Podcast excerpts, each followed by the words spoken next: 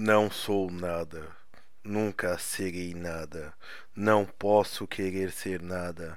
A parte disso tem em mim todos os sonhos do mundo. Janela do meu quarto, do meu quarto que é de um de milhões do mundo que ninguém sabe quem é. E se soubessem quem é, o que saberiam? Dá para o mistério de uma rua cruzada constantemente por gente, para uma rua inacessível a todos os pensamentos. Real, impossivelmente real, certa, desconhecidamente certa com o mistério das coisas por baixo das pedras e dos seres, com a morte por umidade nas paredes e cabelos brancos nos homens, com destino a conduzir uma carraça de tudo pela escada do nada. Estou hoje vencido, como se soubesse a verdade. Estou lúcido, como se estivesse para morrer e não tivesse mais irmandade com as coisas, senão uma despedida, tornando-se esta casa, este lado da rua, a fileira de carruagem de um comboio, e uma partida pitada de dentro de minha cabeça, e uma sacudidela de meus nervos no ranger de ossos na ida.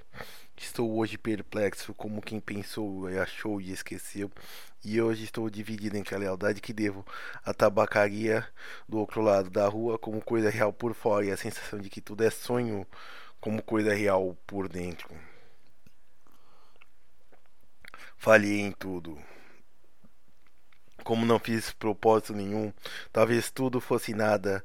A aprendizagem que me deram, desci pela, dela pela janela das casinhas da casa. Fui até o campo com grandes propósitos, mas lá só encontrei ervas e árvores.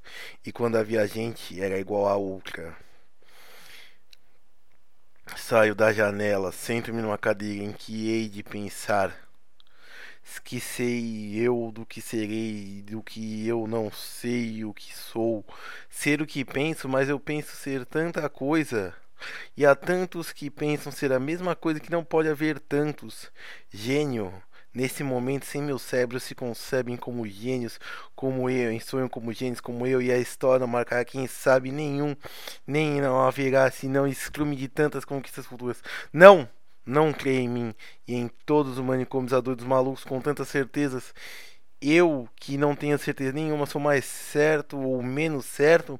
Não, nem em mim enquanto as mansardas e não mansadas do mundo não estão essa hora gênios para si mesmos sonhando. Quantas aspirações altas no, e nobres e lúcidas, sim, verdadeiramente altas, nobres e lúcidas, e quem sabe se realizáveis, nunca verão a luz do sol real, não acharão ouvidos de nem acharão ouvidos de gente. E o mundo é para quem nasce para conquistar, e não para quem sonha em conquistá-lo, ainda que tenha razão. Tenho sonhado mais que o que Napoleão fez. Tenho apertado ao peito hipotético mais humanidades que, do que Cristo. Tenho feito filosofias em segredas que nenhum Kant escreveu, mas sou e talvez sempre serei o da mansarda, ainda que não more nela. Serei sempre o que não nasceu para isso. Serei sempre só o que tinha qualidades. Serei sempre o que esperou que lhe abrissem a perta ao pé de uma parede sem porta e cantou a cantiga do infinito numa capoeira e ouviu a voz de Deus num poço tapado. Crer em mim? Não, nem em nada.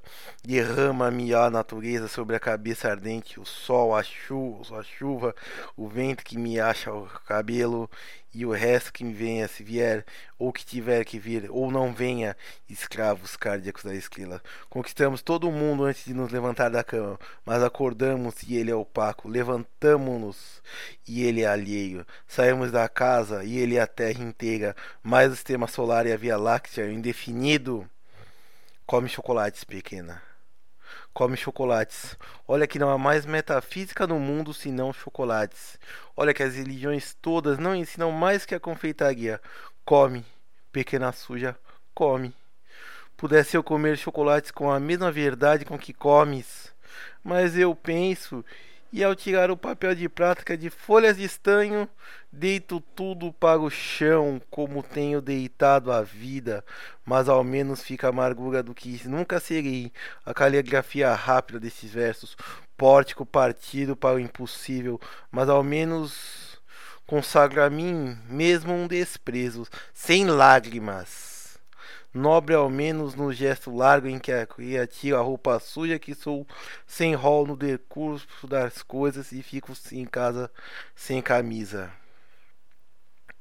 Tu que consolas, que não existes, e por isso consolas, ou deusa grega concebida como estátua que fosse viva, ou patrícia romana impossivelmente nobre e nefasta, ou princesa dos trovadores gentilíssima e colorida, ou marquesa do século XVIII decotada e longínqua, ou cocote célebre do tempo dos nossos pais, ou não sei o que moderno, não concebo bem o que, tudo isso, seja o que for, que seja para inspirar, que inspire meu coração é um balde despejado, como os que invocam espíritos, invocam espíritos, invoco a mim mesmo e não encontro nada.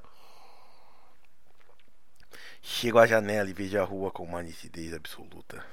Vejo as lojas, passeio, vejo os carros que passam, vejo entes vivos vestidos que se cruzam, vejo os clãs que também existem, e tudo isso me pesa como uma condenação ao degredo. Tudo isso é estrangeiro, como tudo. Vivi, estudei, amei e até criei. E hoje não mendigo que, não, que, não, que eu não inveje só por não ser eu. Olha cada um Andrade, as chagas e a mentira e pensa, talvez nunca vivesse, nem estudasse, nem amasse, nem cresce, porque é possível fazer a realidade de tudo sem isso. Isso sem fazer nada disso. Talvez tenhas aprendido como um lagarto que encorta um rabo. E que é rabo para quem do lagarto remecidamente. Fiz de mim o que não soube. E o que podia de fazer de mim, não fiz. O dominó que vesti era errado. Conheceram-me logo por quem eu não era, e não desmenti. Perdi-me. Quando quis tirar a máscara, estava pegada a cara. Quando atirei e me vindo ao espelho, já tinha envelhecido. Estava bêbado. Já não sabia vestir o dominó que não tinha tirado. Deitei fora a máscara e dormi no vestiário, como um cão tolerado pela gerência por ser inofensivo. E vou escrever essa história para provar que sou sublime essência musical dos meus versos inúteis. Quem me der encontrar-te como coisa que eu fizesse não ficasse sempre de frente da tabacaria de frente, calcando aos pés a consciência de estar existindo como um tapete em que um bêbado tropeça, um capacho que os roubanos roubaram e não valia nada mas o dono da tabacaria chegou à porta e ficou à porta. Olho-o com desconforto da cabeça mal voltada e com desconforto da alma mal entendendo. Ele morrerá, eu morrerei. Ele deixará a tabuleta e eu deixarei versos. A certa altura morrerá a tabuleta também e os versos também. Depois, a certa altura, morrerá a rua onde esteve a tabuleta e a língua onde foram escritos os versos. Morrerá depois o planeta gigante em que tudo isso se deu. Em outros satélites de outros sistemas, qualquer coisa como gente continua fazendo coisas como versos e vivendo por baixo de coisas como tabuletas. Sempre uma coisa de frente da outra. Sempre uma coisa tão inútil como a outra. Sempre um impossível tão estúpido como o real. Sempre o mistério do fundo tão certo como o sono de mistério da superfície. Sempre isto ou sempre outra coisa. Ou nenhuma coisa nem outra. Mas um homem entrou na tabacaria para comprar tabaco. E a realidade plausível caiu de repente em cima de mim. Se me enérgico, convencido, humano, e vou tensionar escrever esses versos em que digo o contrário. Acendo o cigarro ao pensar em escrevê-los, e saboreio o cigarro a libertação de todos os pensamentos.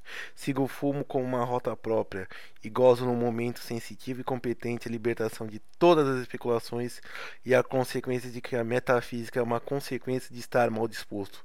Depois deito-me para trás da cadeira e continuo fumando. Enquanto o destino me mal conceder, continuarei fumando. Se eu casasse com a filha de minha lavadeira, talvez fosse feliz. Visto isto, levanto-me da cadeira e vou à janela. O homem saiu da tabacaria, metendo o croco na algibeira das calças. Ah, conheço, é o Esteves, sem metafísica. O dono da tabacaria chegou à porta. Como por um instinto divino, o Esteves voltou-se e viu-me. Aceno-lhe e gritei-lhe: Adeus, ó Esteves! O, este... o universo constituiu-se sem ideal nem esperança. E o dono da tabacaria sorriu.